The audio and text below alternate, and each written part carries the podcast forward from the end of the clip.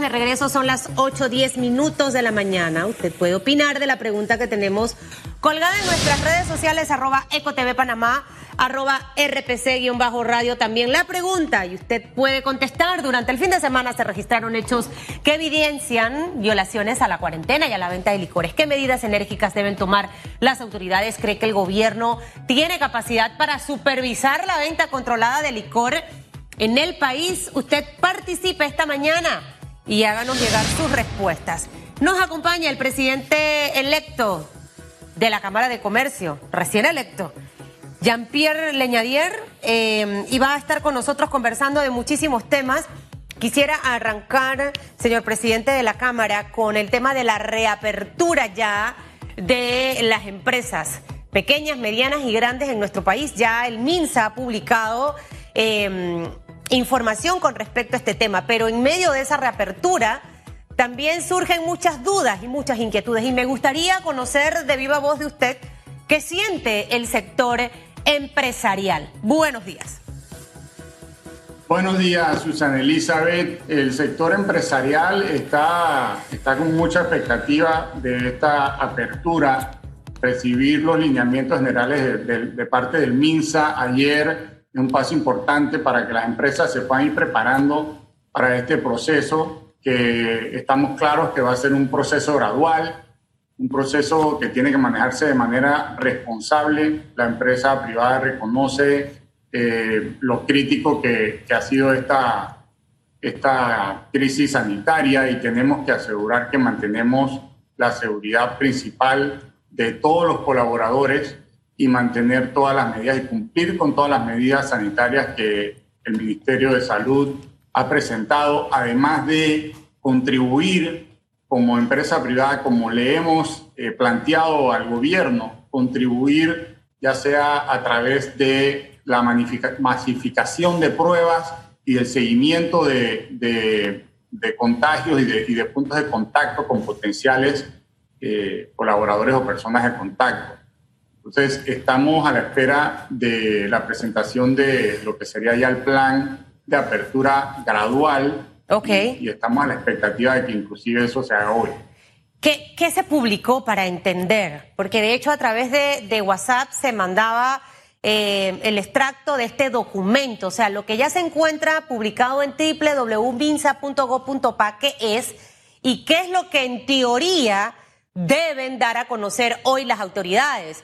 Los dueños de salones de belleza, de fondas, de restaurantes, talleres em, y otros y otro tipo de negocios están con esa gran incertidumbre porque no todos tienen la plataforma adecuada para poder hacer ventas online. Entonces, este es un, un reto muy grande. Y, y, y en cuanto al tema de las pymes, señor presidente, las pymes aportan al Producto Interno Bruto arriba del 49% y estamos hablando de que esa economía informal eh, es el, grupo que más aporta también a nuestra economía. ¿Cómo hacemos una mezcla de todas estas cosas, sabiendo las debilidades y sin conocer todavía esos pequeños detalles que están en la cabeza de muchos panameños con preocupación y justificable, ¿no?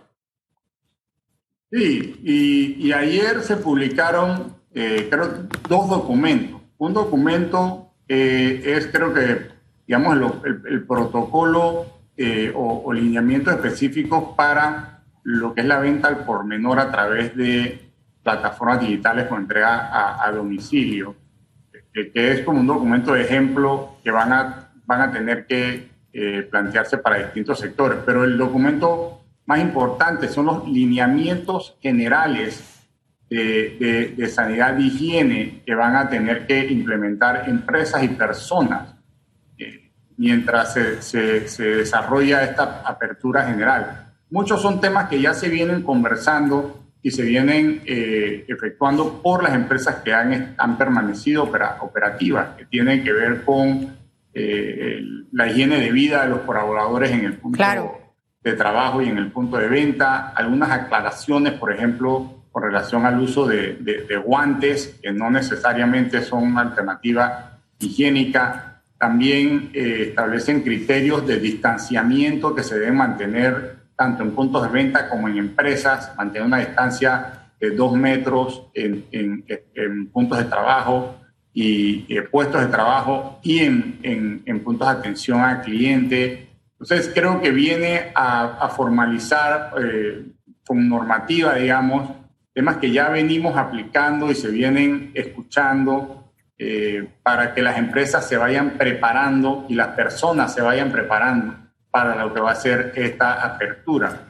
Y esta apertura lo que estamos esperando eh, es una indicación de, de, cómo sería la gradualidad de la entrada de sectores a, a, sus operaciones, a partir de qué fecha eh, se inician estas aperturas, que no necesariamente significa que cuando nos den una fecha las empresas van a abrir, porque eh, hay empresas que se tienen que preparar, hay empresas que van a tener que ver su situación financiera en ese momento. Claro. Y, en ese sentido, ahí, están las micro y, pequeñas empresas que son, aportan un, son un componente importante del movimiento económico y, eh, evidentemente van a necesitar un apoyo tanto, tanto del gobierno como inclusive de la empresa privada que creo que puede apoyar, la empresa privada grande, que puede apoyar a sus proveedores y socios eh, y clientes locales más pequeños.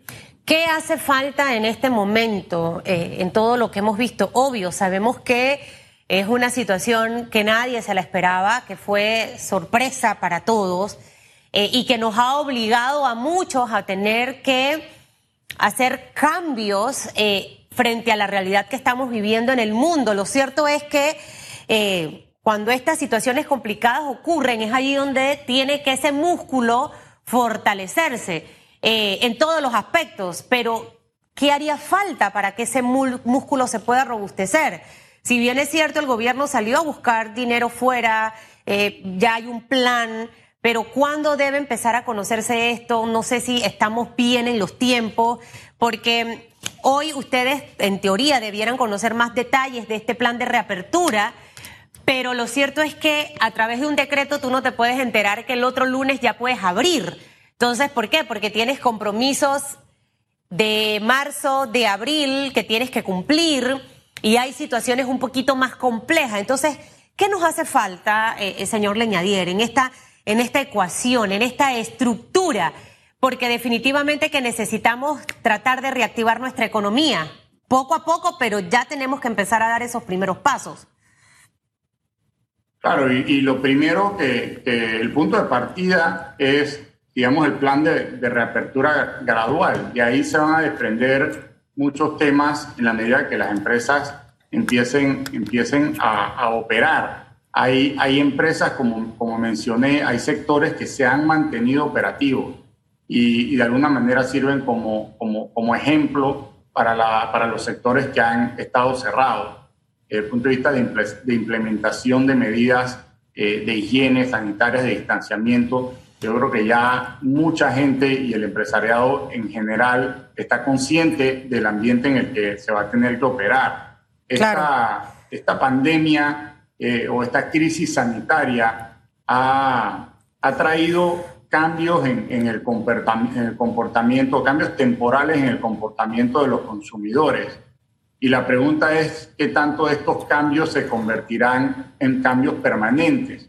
Y anticipamos que, un, una medida importante. Eso plantea a las empresas eh, no solo el, desafío de la apertura, sino el desafío de cómo operar en un nuevo, en un nuevo ambiente, con, con, una economía un poco reducida, que tampoco estamos claros qué tan, qué tan grande va a ser el impacto pero definitivamente que vamos a, inicialmente en el corto plazo eh, eh, operar en un ambiente económico reducido versus lo que veníamos eh, experimentando los meses anteriores de, la, de, que entrara la pandemia.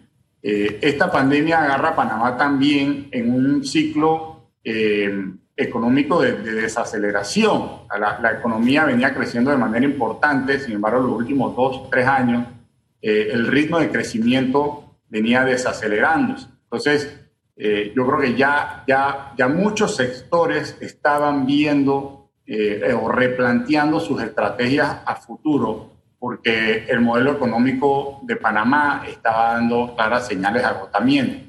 Entonces, esta, esta situación acelera algunos, algunos componentes de, de disrupción, como, como lo, lo es eh, el impacto de las tecnologías en distintos sectores, eh, modalidades como teletrabajo que, que no son nuevas, ya son eh, modalidades que en otros países estaban implementándose de manera mucho más activa. En Panamá, digamos que viene a apresurarse la utilización de esas medidas. Tenemos una ley de teletrabajo reciente que no estaba realmente eh, este, reglamentada y, esa reglamentación ahora eh, se vuelve un tema, un tema crítico. Entonces, sí van a haber muchos cambios relacionados con el impacto que ha tenido este, esta crisis sanitaria en, en el comportamiento del consumidor, de las personas, eh, que evidentemente van a empujar a las empresas a revisar sus estrategias, entre otras cosas.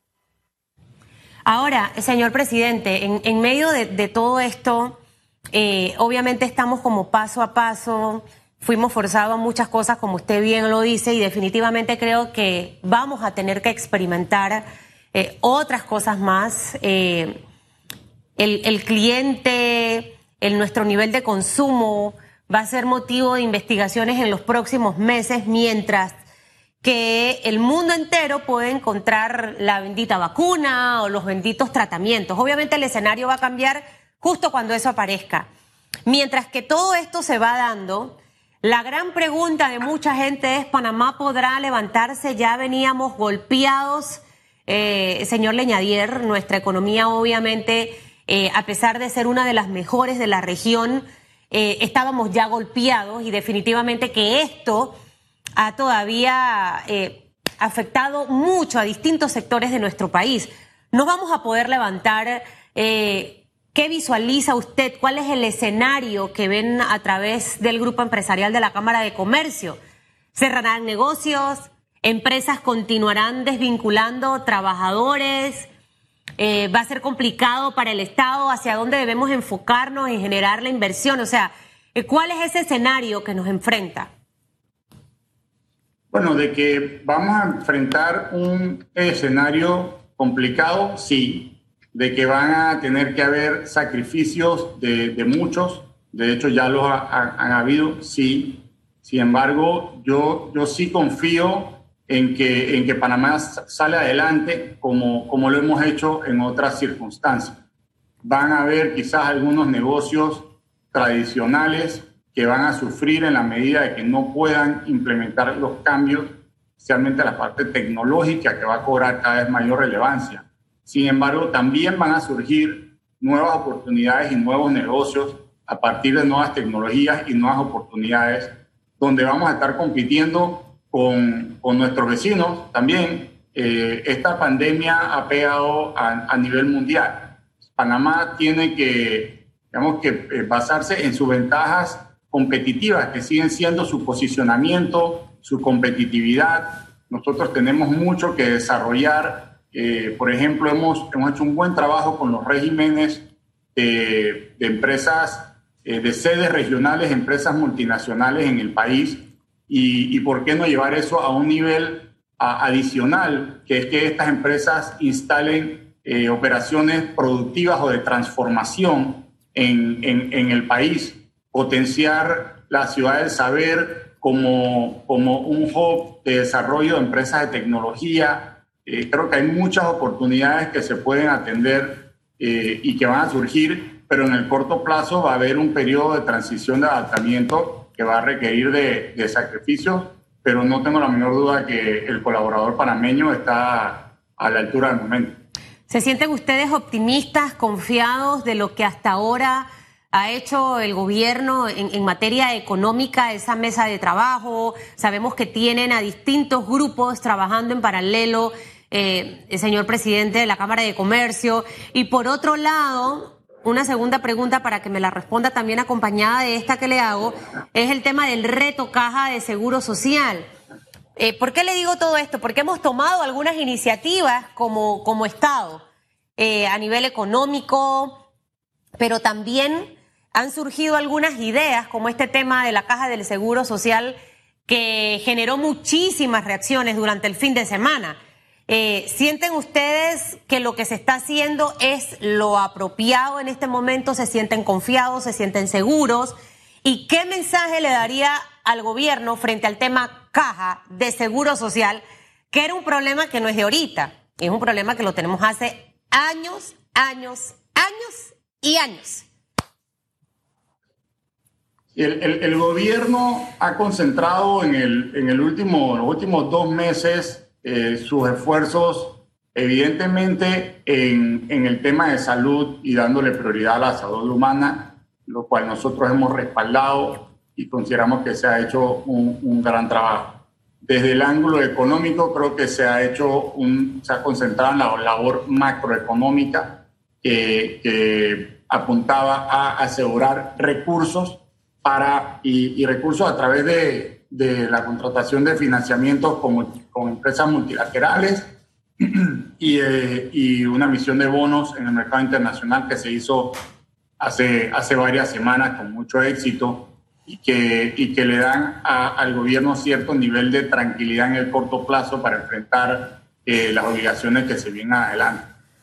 Ahora empieza, desde el punto de vista económico, un trabajo mucho más a nivel micro, que tiene que ver con la utilización, más allá del plan Panamá Solidario, la utilización de distintos fondos que se han levantado para apoyar eh, la reactivación de empleos y la recuperación económica. Entonces, ese es un proceso donde, donde digamos que han, han habido, hay mesas donde se han estado conversando sobre cómo aplicar y creo que eh, es momento de ya aterrizar en algunas medidas más claras que, se desprenden a partir de la apertura gradual de las empresas y, la situación financiera que nos vamos, económica que nos vamos a encontrar, tanto, tanto del lado del gobierno como del lado del sector, del sector privado, del sector económico. La caja del Seguro Social, eh, pretender eh, eh, decir que el, que el, COVID es culpable del, o, la, la, crisis que se nos presenta ahora culpable del deterioro de la, de la, caja de seguro social eh, no es responsable. Esto viene a agravar una situación que tiene más de 10 años de estarse eh, planteando, pero no abordando principalmente por temas políticos. Eh, la caja de seguro social nosotros tiene, tiene un serio tema de, de desorden administrativo. no se tienen eh, corridas actuariales del 2012, no se tienen estados financieros auditados desde el 2017, eh, de, eh, digamos, de, larga trayectoria son las conversaciones sobre, sobre los problemas, el potencial problema de liquidez que va a tener el, el sistema de invalidez, y muerte.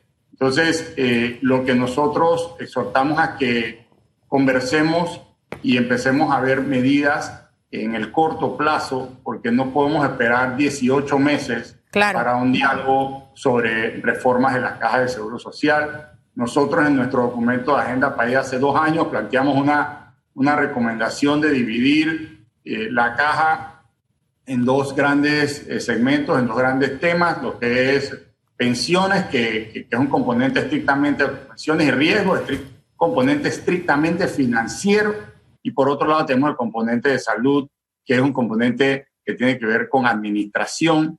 Em, también hemos propuesto la unificación del sistema de salud entre el Ministerio de Salud y la Caja de Seguro Social.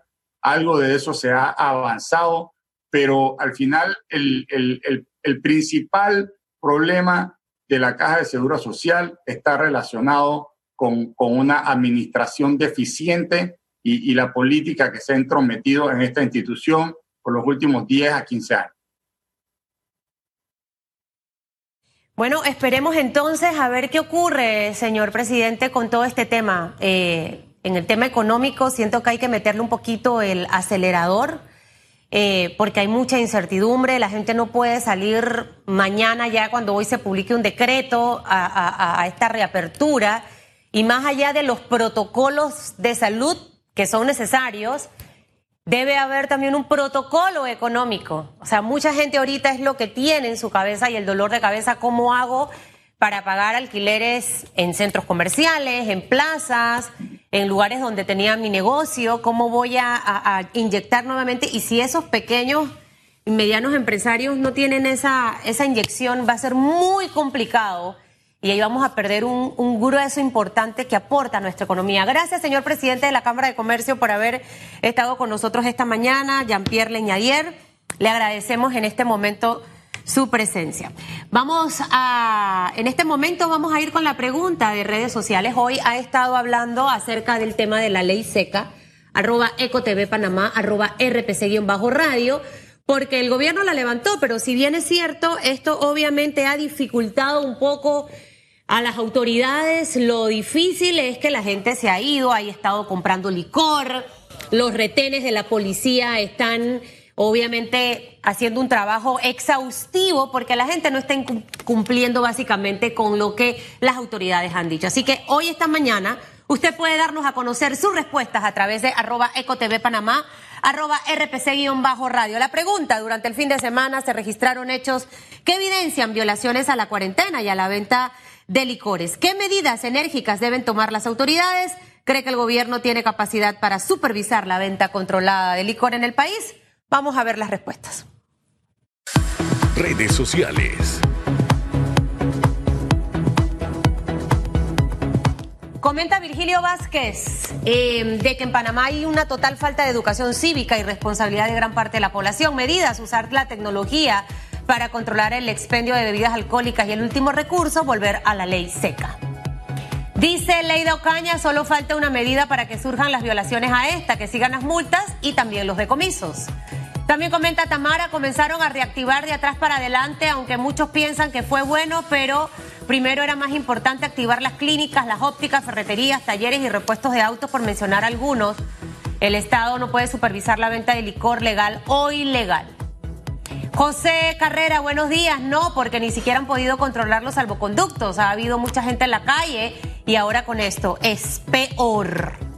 JC Casa, las autoridades que sigan supervisando y poniendo orden y que sigan informando en medios que empresas han sido multadas para que otros aprendan de zapato ajeno. Recomiendo al gobierno solicitar por ahora la cervecería solo vender envases de 6 pack y no cajas de cervezas. Qué triste que a usted le tengan que decir qué hacer. Es como a la gente que, tiene que ir a trabajar. Usted no le tiene que estar poniendo alarmas ni llamando para que se pare y se levante. O la gente que tiene procesos no hay por qué recordarle los procesos de trabajo. Somos adultos, eso nada más para los niños de kinder. Así sencillamente. Pausa, regresamos en segundos. Tenemos noticias positivas.